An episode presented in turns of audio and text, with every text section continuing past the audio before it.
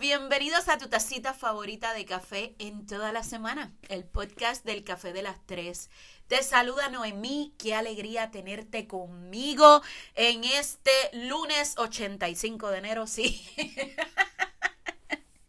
Ustedes también tienen la impresión de que van como 85 días de enero. Este, este enero ha sido bien, bien intenso. O sea, el 2023 en lo que va llegó cargado de dramas. Eh, yo no sé si es mi, mi percepción, pero yo siento que la gente anda por ahí con ganas de pelear, con ganas de, indignarse por todo, con ganas de dar su opinión para todo. Entonces, eh, van 16 días, pero yo siento como si fueran 80, o sea, al punto en que ya han habido, yo creo que como tres ocasiones que yo he dicho, no, yo necesito un break. O sea, necesito como que desconectarme de las redes, necesito un break también de, de, dramas familiares, de situaciones. O sea, yo necesito un break. Y ah, hablando de, todas esas cosas, eh, yo me puse a pensar sobre lo complicado que han sido estos días. Es como si todo el mundo estuviera jalando para su lado y, me trajo a la mente la imagen de cuando tú estás jugando un juego de mesa y es un juego de mesa que cada cual interpreta las reglas a, su modo y todo el mundo quiere hacer lo que le da la gana, pues yo siento que este año va así. Eh, y por eso yo decidí establecer cuáles son los no rotundos de este año para mí. O sea, ¿qué cosas son un no rotundo para mí? Eh, son cosas que yo no le voy a permitir a la gente. Y yo siento que si yo establezco estas reglas del juego ahora en enero, eso me va a evitar, eh, qué sé yo, futuras complicaciones en el resto del año. Tampoco es que, cree, que pienso que no van a surgir situaciones, pero yo creo que si yo me establezco unas reglas eh, de cosas que yo no voy a permitir, que son un rotundo no durante el año, pues las cosas pueden como que quizás fluir eh, de mejor manera. Entonces, hago una aclaración, ojo, usted no tiene que estar de acuerdo conmigo. Probablemente yo voy a mencionar cinco nos. Nos, espérate, cinco no. Ahora sí. Cinco cosas que son un no rotundo para mí. Tú no tienes que estar de acuerdo conmigo. Probablemente para ti, de las que yo mencioné, te gusten tres. Tú le añadas siete más. Eh, de hecho, el propósito de este episodio es alentarte a crear tu propia lista de no. ¿Qué cosas tú no vas a permitir? Eh, porque esto es importante. Pues mira, eh, a veces vivimos por inercia. Un día, un día a la vez y esto y lo otro. Entonces, ¿qué pasa? Surgen diferentes situaciones porque tú no eres capaz de establecerte eh, tus límites. Y por tanto, no te los estableces, eh, no se los dejas claro a, los demás y los demás siguen pensando que pueden hacer con tu vida, con tu vida, lo que les da la gana. Por eso es importante establecer límites. Así que el primero, me voy a dar mi buchecito de café. Mm. Aclaro lo siguiente, estoy grabando de día, aquí todo el mundo está despierto, Así que si escuchan sonidos, porque a veces me ponen, mira, escucha tal cosa, esto y lo otro. Gente, yo grabo en el closet. O sea, tampoco es que yo estoy en el estudio de Bizarrap. las ganas mías, ¿verdad? Pero tampoco es que yo estoy en un estudio de grabación. Por tanto, van a escuchar mil cosas. Este. Y van a escuchar perros, quizás gallinas, porque yo vivo en el campo y ese tipo de cosas. Miren, el primero de mis no. Yo no voy a luchar batallas que no son mías. Se acabó. O sea, se acabó, se acabó, se acabó. A veces priorizamos las necesidades de los demás sobre las nuestras.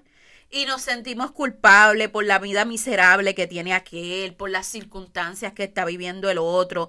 Queremos ser buenos, queremos apoyar a los otros, pero ¿sabes lo que pasa? Que en el proceso de apoyar a los demás, tú descuidas tu núcleo familiar. Y en esto yo voy a ser bien enfática todo el resto del año. O sea, no debe de haber prioridad mayor que la gente que vive bajo el mismo techo contigo. Así de simple. O sea, y tú no puedes descuidar a la gente que vive eh, en el mismo techo contigo por irte a atender los traumas amorosos de la amiga tuya que se ha dejado 40 veces del marido.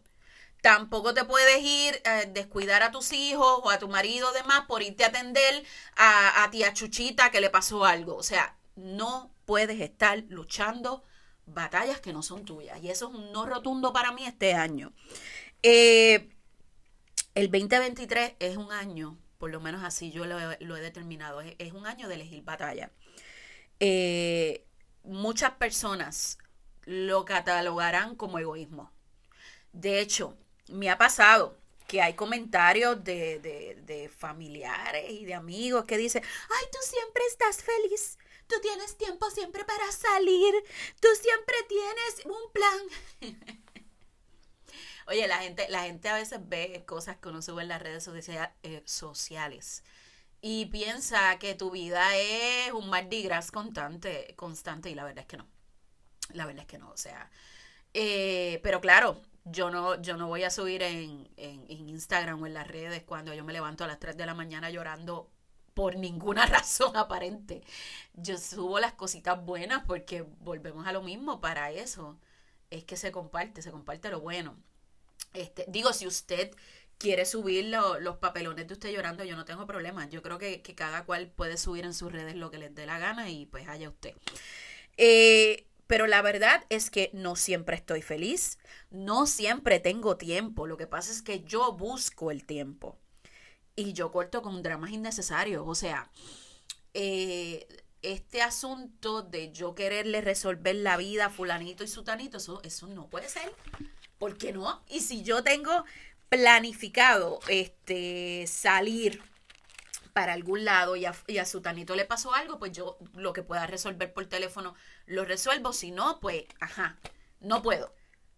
Pero no, no le voy a estar cancelando planes a, a nadie de mi núcleo o cosas importantes porque a fulanito o a menganito le, le sucedió una situación. Y eso soy yo. Tú no tienes que estar de acuerdo conmigo, pero yo creo que este año es momento de elegir batallas y tú no puedes estar resolviéndole la vida a los demás porque te vas a drenar, porque te vas a cargar y cuando intentas ser María Teresa de Calcuta o, el Papa tratando de, de resolverle a los demás, te drenas, te afectas y afectas a tu núcleo familiar. La número dos, Mira, la estoy leyendo y, mano, yo no puedo creer que yo tenga que repetir esto, pero en efecto sí, este año empezó intenso con esto. No se opina de los cuerpos ajenos. Repite conmigo, no se opina de los cuerpos ajenos. Eh, aunque usted no lo crea, a estas alturas yo tengo que estar explicando algo que se supone que sea sentido común. Eh, aplica la regla de los 10 segundos. Si tú le vas a comentar algo a alguien eh, y ese comentario que tú le vas a hacer, la persona lo puede solucionar en 10 segundos, por ejemplo, este, tienes una espinaca en el diente, tienes, tienes lipsticks en el diente, eh, mira, se te está saliendo una teta. Mira, si esa, esos comentarios así, si la persona puede resolverlo en 10 segundos, pues entonces sí, mete mano, dile, mira, tienes tal cosa. Pero entonces, ¿por qué todavía existe gente comentando, ah, subiste esa foto y se te ve la panza, ah, se te ven las estrías, ay, bajaste de peso, pero pues ahora tienes que tonificar. Mira, ¿saben, ¿saben qué es lo más absurdo? Que por ahí existe un montón de mujeres diciendo, ay, a mí no me importa lo que digan de mi cuerpo, pero en cuanto alguien le dice tienes que tonificar, se vuelven locas, locas, buscando cirujanos, buscando este gimnasios y cosas. O sea, mira, mira, mira, voy a poner mi ejemplo. Yo llegó un punto en mi vida que yo estaba pesando 256 libras. Ahora mismo estoy en 180, creo. Hace tiempito que no me peso, pero entiendo yo que estoy como en 180.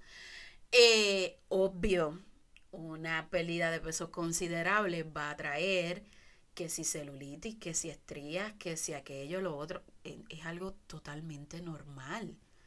Entonces, ¿por qué estamos acostumbrados que los cuerpos tienen que ser perfectos? Y chica, ¿por qué tú te dejas meter esa presión tan increíble? Por un lado, no, yo soy empoderada, yo esto, y por el otro, ay, necesito meterme en un CrossFit para tonificar. ¡Ah! O sea, fluye, fluye. Y volvemos a lo mismo, no permitas que otros eh, juzguen tu cuerpo. Párales el caballito de una, de una. Eh, esos comentarios de estás más gordita, estás más, más flaca, las fashionistas me la pelan. La fashionista frustrada. Dando sus consejos no solicitados. O sea, es que tú subes una historia con una ropa y allá viene y dice, ay, qué bella, pero si me permites darme tu opinión, tu tipo de cuerpo es para esto y esto y tú acá. O sea, ¿quién diablo te pidió que me evaluaras el tipo de cuerpo? Y, y no es que yo sea malcriada, es que yo siempre, eh, en aspectos de moda y ropa, eh, a mí me encanta el, el, asunto este de probar cosas nuevas. Entonces, eh, este asunto de yo no me voy a ir por las tendencias solamente porque es lo que se está usando, es lo que me hace sentir cómoda, es lo que me gusta y es lo que me pongo. Entonces hay que tener mucho cuidado con esas opiniones no solicitadas. No, porque tú tienes el cuerpo así y si tienes el cuerpo así tienes que usar este tipo de ropa. ¿Y quién te dijo a ti que yo tengo que utilizar? O sea, yo pongo lo que me da, lo que me da la gana y lo que yo me quiera comprar. Entonces, no es que yo te esté diciendo ahora que no puedas tener una opinión. Claro que puedes tener una opinión, o sea, claro que la puedes tener. Lo que no puedes hacer es utilizar tu opinión como punta de lanza para joder al otro. Eso es lo que no puedes hacer. De hecho, noticia de última hora, quisiera poder tener el, efecto este que tiene la coma y en la... dice, última hora, última hora. Yo no sé quién te dijo que tu, opinión podía cambiar el mundo. Eh, por eso es que la gente va por ahí soltando su opinión como si fuera un patrimonio nacional. Tu opinión es solamente un reflejo de tus propios complejos e inseguridades. Lo que, lo que tú le criticas a otros es tu percepción de la vida, de tus cosas, de tus traumas. No es que tú tengas la realidad en las manos y tengas que entregárselo al mundo como ofrenda. Yo creo que por eso es que la gente a veces, y, y pasa mucho en redes, porque de frente quizás no se atreven a soltar ese veneno pero en las redes eh, se sienten ahí detrás del teclado bien valientes de poner eh, eh, y estar soltando su opinión. La tercera, no más secreteo. Se acabaron los malditos secreteos. O sea, esto aplica para los amigos, para la familia, para el trabajo. A mí, a mí me gustan las cosas de frente y yo odio con toda mi alma que una persona te cuente algo o te diga algo y él, no se lo digas a nadie. O sea, ¿cuál es la necesidad? Y a veces son cosas estúpidas, eh, como el divorcio de un amigo, la depresión de, del otro. Y yo creo que la intención de ese no se lo digas a nadie es evitar chisme, pero no se dan cuenta que tú mismo estás creando el chisme cuando no, no hablas las cosas claro. O sea, el secreteo, ese no se lo digas y fulano y todo es en secreto y todo es una intriga y todo es una cosa. Ay, eso a mí me la explota, gente, de verdad. Y el chisme, ese chisme que tú pretendes evitar, se acaba cuando se da la versión real de los hechos. Cuando tú cortas las especulaciones. Un amigo está pasando por una depresión, pues mira, así de simple. Gente, este fulanito está pasando por una depresión, nos necesita más que nunca. Ojo y cuidado, estamos aquí, una red de apoyo. Ya, se acabó el chisme. O sea, entonces, eh, yo, yo pienso que esa cuestión de no se lo digas a nadie es como cuando tú quieres evitar la vergüenza por algo o algo quizás, qué sé yo, no te, básicamente vergüenza, pero la vida entera es un papelón y está llena de vergüenza. Hay que aceptarlo y ya. Y por cierto, la mayoría de las veces ese secreteo es solo para mantener esa burbuja de perfección que les pones a los demás. Nunca, nunca, pero nunca es para proteger a la persona que, que en realidad está pasando el problema. Siempre es como que para proteger la, la perfección de todo. Igual, cuando una pareja se está divorciando, mira, lo mejor es hablar claro, fulano y sutano, nos estamos divorciando, esto y lo otro. Pero entonces cuando estamos en esta, en esta, eh, qué sé yo, burbuja de secreteo, eh, lo que haces es creando diferentes teorías porque como no le explicas a la gente lo que está pasando, cada cual se hace una idea de lo que está pasando. Entonces, yo eh, propongo un 2023 sin secreteo y, y en aspectos laborales también. Que, que mucho molesta cuando las cosas no se hablan y se siguen se sigue pasando la página, aquí no pasó nada, somos una familia y, y, hay problemas serios dentro de la organización, dentro de la empresa, dentro de los compañeros de trabajo, pero no se habla. No, no, no. Queremos dar la impresión de, la, de, que todos somos hermanitos y nos agarramos de las manos.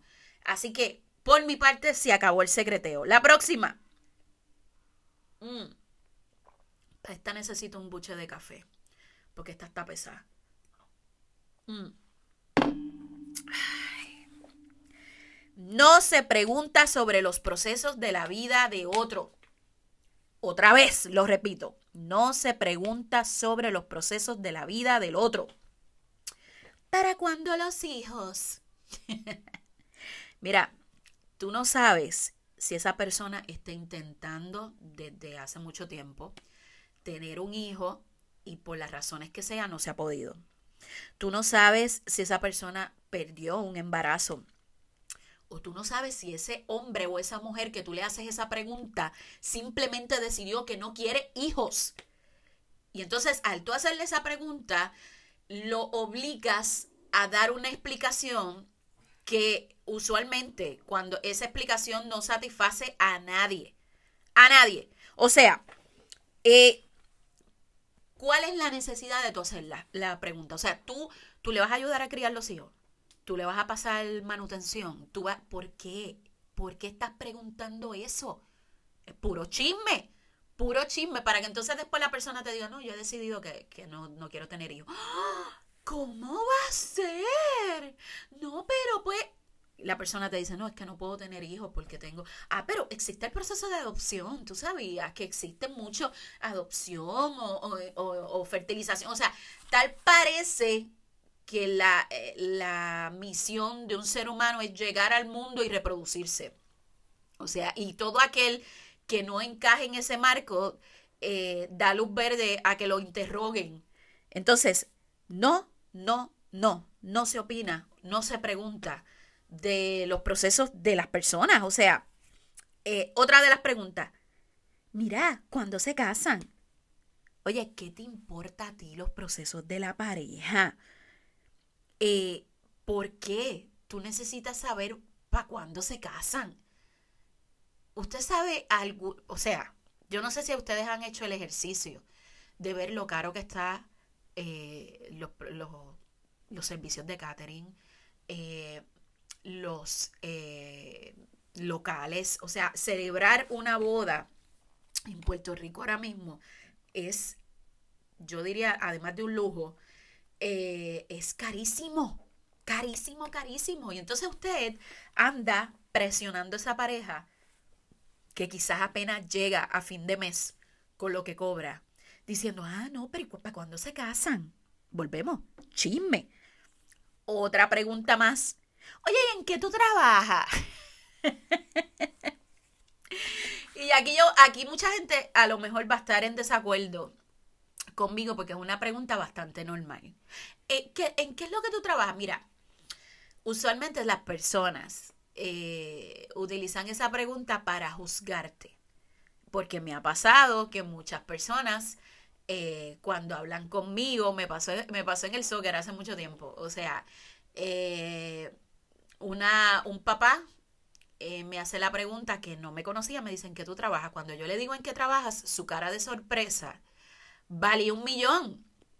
Eh, quizás porque él tenía la impresión, por cómo yo soy, por cómo me expreso y todo ese tipo de cosas, quizás pensó o que yo no trabajaba, o que vivía del gobierno, o que quizás tenía un trabajo por ahí en cualquier cosita, pero cuando se chocó con la realidad de que anda para el esta mujer eh, tiene el trabajo que tiene, fue como que, ah, ah, ay, no sabía. Entonces, ¿por qué tú haces una pregunta? A menos que tú no seas Hacienda o el FBI, ¿qué te importa cómo la gente consigue dinero?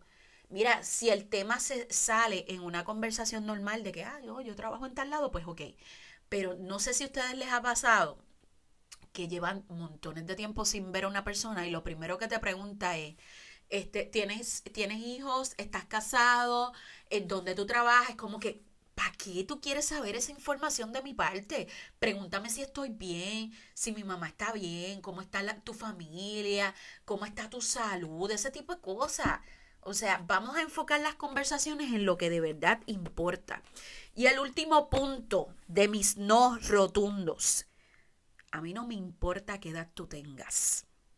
A mí no me importa si tú tienes 80 o 90 años. Tú tienes que respetar mis límites. Voy otra vez, tú tienes que respetar mis límites. A nosotros se nos ha enseñado que la gente mayor puede hacer cierto tipo de comentarios y que se les deja pasar porque son así. Porque es otra generación, porque es que es otra gente y porque tú te vas a poner a pelear. No, no, no, no, no, no, no. Aquí hay que agarrar el toro por los cuernos. Y en esta cuestión de establecer límites, también los incluye a ellos, a esos abuelitos, a, eso, a esa tití, a esa gente que quiere venir con sus comentarios tóxicos a dañarte. Mira, tú le vas a poner un alto y no es que estás siendo irrespetuoso, es que tú estás ayudando a desaprender a que sepan que tú no puedes ir por el mundo soltando cosas a lo loco y a entender que el mundo evoluciona y que las cosas hace 10 años atrás tú podías estar soltando comentarios de esa forma y la gente tenía que hacer buche porque pues eh, si algo yo amo de esta generación y de la generación de mi hijo que va subiendo es que saben establecer sus límites y no le permiten mierdas a nadie. Entonces, por ahí los han tildado de generación de cristal. Para mí no. Para mí generación de cristal son ustedes. Los que uno le dice, ¿sabes qué? No te voy a permitir que hables, que hables eso de mí, se ofenden. Como que, ¡Ah! ¿Tú viste cómo me salió? Yo no te estoy faltando el respeto. Yo te estoy estableciendo mis límites. Y mis límites dicen que yo no voy a permitir que tú comentes de mi cuerpo, que tú hagas comentarios de, de mis procesos de vida y mucho más que tú me juzgues como si tú tuvieras algún derecho en mi vida. Entonces, este podcast, yo tengo la, visión de escucharlo en diciembre a ver si esto surgió efecto. Si, si esta implementación de límites de no rotundo eh, surgió efecto. Así que vamos a ver en diciembre, si estamos vivos, si estoy viva, y si el podcast de del Café de las Tres todavía sigue operando, vamos a hacer un, qué sé yo, un, un recuento de daño. Este, ¿qué les puedo dejar como enseñanza final? Ay, yo no sé si decir enseñanza porque tampoco es como que yo soy el gurú de la, de, de la vida. Pero sí le puedo dejar como consejo final. Establece tus no establece tus límites y no permitas que nada ni nadie te haga eh, olvidar que hay cosas en tu vida que tú no vas a permitir. Eh, es sano, es saludable y es un excelente, una excelente manera de comenzar el año. Un besote cafeteros y cafeteras. Los veo en la próxima.